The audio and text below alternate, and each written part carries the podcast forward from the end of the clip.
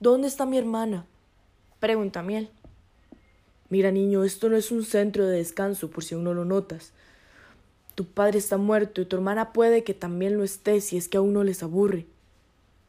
Amiel quedó en shock con estas palabras, a lo que el soldado añadió.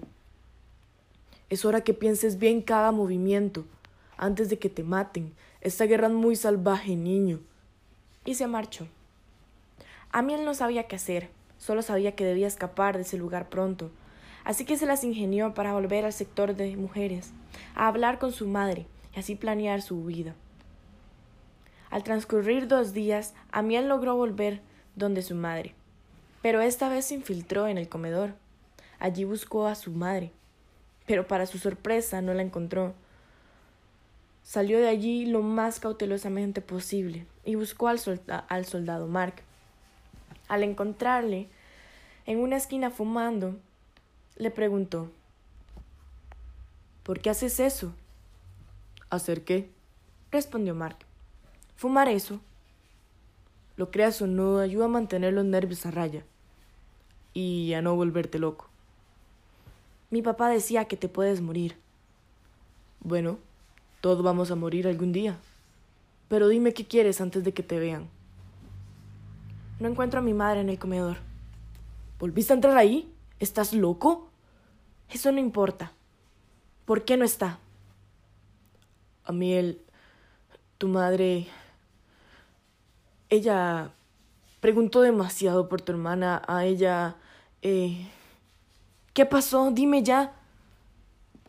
Se la llevaron los soldados. No la he visto. A Miel, ellos le dieron su cama a otra persona. ¿La mataron? No lo sé. Es posible. Sácame de aquí, ayúdame a escapar. No es tan fácil. Ya me he escabullido por todo lado, no será tan difícil, por favor.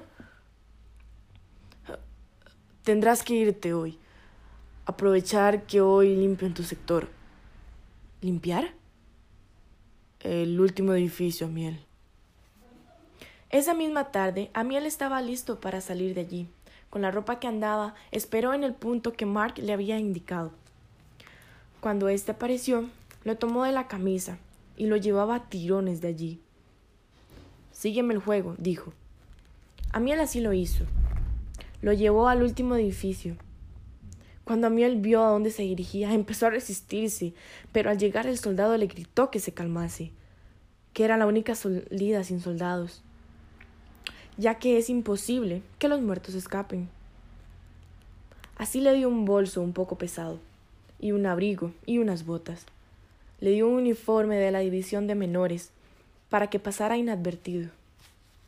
Y así logró salir de allí. Amiel se encaminó hacia Francia con un mapa y un dinero que el soldado le dio. Al llegar a una casa aparentemente saqueada, pero aún con agua potable, se bañó y comió de lo que el soldado metió en el bolso.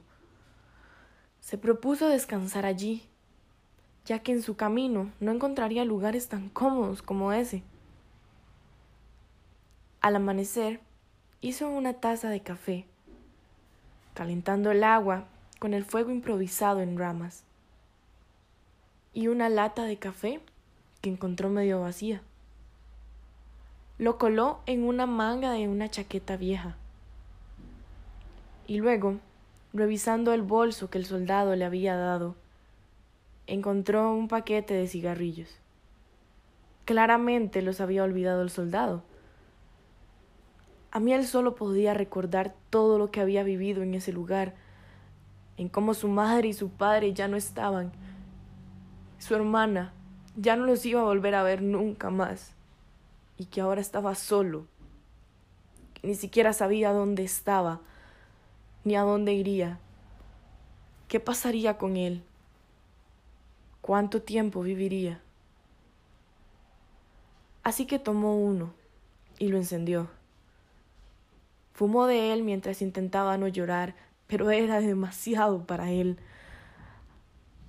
Así que mientras fumaba de este cigarrillo, recordó todo lo que había vivido y dijo Creo que jamás habrán tantos cigarrillos que puedan ayudarme.